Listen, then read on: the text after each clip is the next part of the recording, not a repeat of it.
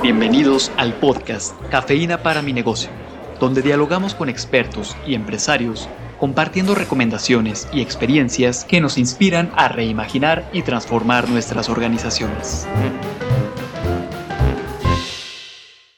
Bienvenidos a otro episodio más de Cafeína para mi negocio, grabando una vez más desde las instalaciones del ITESO. Y Carla, para hablar de un tema que ya hemos tocado de manera recurrente, eh, y como se toca, también se vive, que es el cambio. Bienvenida, Carla. Así es, Rafa. Eh, este día nos acompaña de nuevo Guillermo Pérez, el chamán.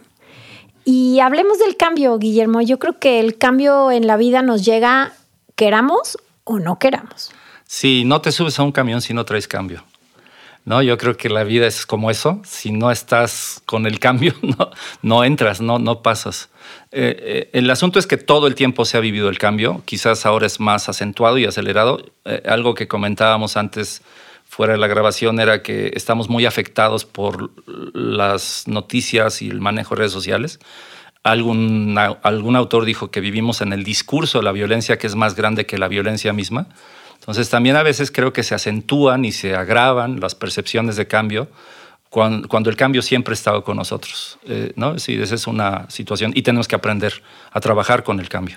Si llevamos el cambio hacia estos líderes de las micro y pequeñas empresas que en otros episodios nos han comentado lo complejo que es ese ámbito de las empresas más pequeñitas. ¿Cómo podría sortear un asunto de cambio? Se nace, se nace agitado, se nace inestable, se nace con inseguridad, se nace con la tarjeta de crédito para sacar para la nómina. O sea, se nace en la inestabilidad. Y entonces yo creo que hay una presión muy fuerte por recuperar o ganar estabilidad. Pero yo quisiera dejar claro que la estabilidad no es quietud, no es, no es estatismo o, eh, quedarse quieto, pues pasmado. ¿no? La estabilidad es, la bicicleta es estable cuando se mueve. El, movimiento, bien llevado, bien coordinado y armonizado, va generando estabilidad. Que incluso hay veces que el movimiento, entre más constante y de manera consciente, se hace más estabilidad Así es, Exactamente. O sea, no es quedarte parado a ver si la crisis baja. O sea, no, es, no va por ahí. Alguna vez también en un programa me preguntaban si cuándo iba a, volverse a la normalidad. Y le decía a mi amiga, estamos en la normalidad. O e, entiende que estamos en la normalidad, estamos en el presente y este es el presente. Con esto hay que trabajar. Ahora, ¿qué ventaja para los empresarios? que justo lo que hacen es trabajar con lo que tienen para generar ventaja. Pues hay que hacerlo, hay que seguirlo haciendo. Y el cambio es una parte de esto, ¿no? Me parece, el cambio se va a dar contigo, sin ti, a pesar de ti, entonces tienes que estar abierto al cambio y tienes que entender que con las cosas nuevas, las contingencias, es con las que trabajas. Yo por ahí, un poquito, a lo mejor anticipando un poco lo que podría ser cierre, veía cuatro tipos de, de o, algunos tipos de, de, empresas con respecto a esto del cambio. Es decir, hay unas empresas que se resisten al cambio y se vuelven rígidas, robustas, se ponen armaduras para que el cambio no les haga ningún daño. Y entonces en la medida que más robusto, más rígido te vuelves, más obsoleto te vuelves. Menos movimiento. Más ortodoxo, menos movimiento, justamente. Y entonces estás menos expuesto a la realidad y menos respondes a la realidad. Entonces no, no anheles el ser robusto, inflexible, que, que nada te mueva, ¿no? Ni como brillantina de Juárez o no sé qué se pondría en la cabeza Juárez para que el viento no le hiciera nada. Pero bueno, esas cosas que, que, nos pasan con el cambio en el primer nivel, que es esta rigidez, no ayuda, ¿no? Es decir, está totalmente seguro. Lo dije, no sé si aquí antes, cuando estés 100% seguro que el proyecto sirve, ya vas tarde. Necesitas estar 20% seguro y 80% inseguro. O sea, el emprendimiento tiene que ver con la inseguridad, con entrarle a lo nuevo, a lo que no existe.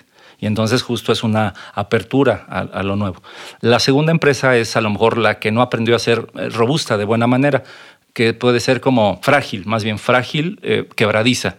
Y entonces cualquier viento la, la, quiebra, porque no tiene estructura y no tiene cultura. Y no está preparada para el cambio externo. Ni, ni para sostenerse en la estabilidad.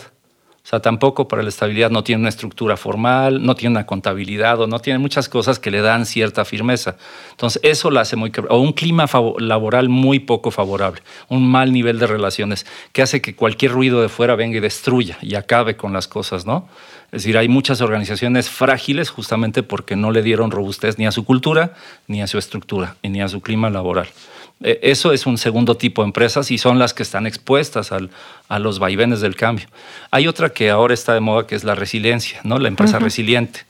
Este tema de la resiliencia me parece que está bien, que es levantarte después de haber sido herido, pero me parece que hay que llegar a un cuarto nivel que, en literatura barata o este, eh, comercial le llaman antifragilidad me parece que es un poco ser como rémora, aprender a ser rémora, aprender a comer contingencias para generar soluciones, es decir, vivir de la contingencia. Y entonces las empresas tendrían que ser más bien abiertas a hacer oportunidad todo aquello que les llegue. Es mucha más sagacidad, astucia, más agilidad. ¿no? va por ahí como la gestión del cambio, no que hagas pequeños cambios. Creo que también hay que instalar en la empresa un proceso permanente de mejora y cambio, que se acostumbren a cambiar. porque hablas de toda una cultura.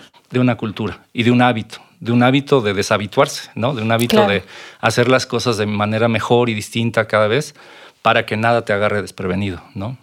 Creo que esto que comentas, em, Guillermo, también lleva a pensar que este último tipo de empresa, eh, que es más resiliente, que más ya que resiliente. más que resiliente, es decir, que ya se come todos los lo que venga, lo que viene y lo transforma. Pues esto implica ser muy ágil y a la vez muy flexible para enfrentar todos los vaivenes del entorno, tanto en el inmediato como el inmediato. Y usarlos a tu favor, como jiu-jitsu, como judo, ¿no? Usar la, fuerza, contraria para usarla a favor tuyo. Claro, y eso me parece que implica en la figura del empresario alguien que tiene antenas hacia afuera todo el tiempo, está recibiendo información y procesándola y que se acompaña de un equipo que también tiene esa aptitud de recibir información y transformarla. Y que acabe con la soberbia. Lo que sabes funcionó ayer, mañana ya no. Entonces tu ventaja mañana es que aprendas, que estés abierto a aprender, no solo por las antenas, porque puedes estar muy informado, pero la cuestión es que tú mismo no estás aprendiendo. Entonces aquí hacer del aprendizaje tu función, tu competencia central tendría que ser aprender para, para responder creativamente. ¿Podríamos decir que ese sería el primer paso para gestionar el cambio?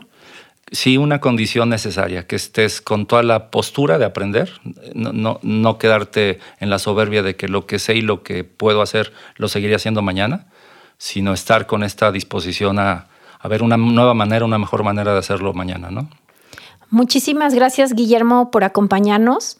Le lanzo a nuestros escuchas dos, tres preguntas para dejarlos reflexionando y pensando. Primero, en estos tres tipos de empresas que nos compartió Guillermo, pues en cuál de ellas... Cuatro. Cuatro. ¿En cuál de ellas te ves reflejado? Eh, si conviene y si quieres ser y estar de manera distinta y qué hacer para poder gestionar ese cambio es decir, para pasar de un estado a otro. Muchas gracias, Carla, Guillermo, por estar aquí con nosotros. Gracias, gracias a ustedes por la invitación. La cafeína comienza a hacer efecto. Compártanos sus impresiones en la sección de podcast de nuestro sitio web universidadempresa.iteso.mx.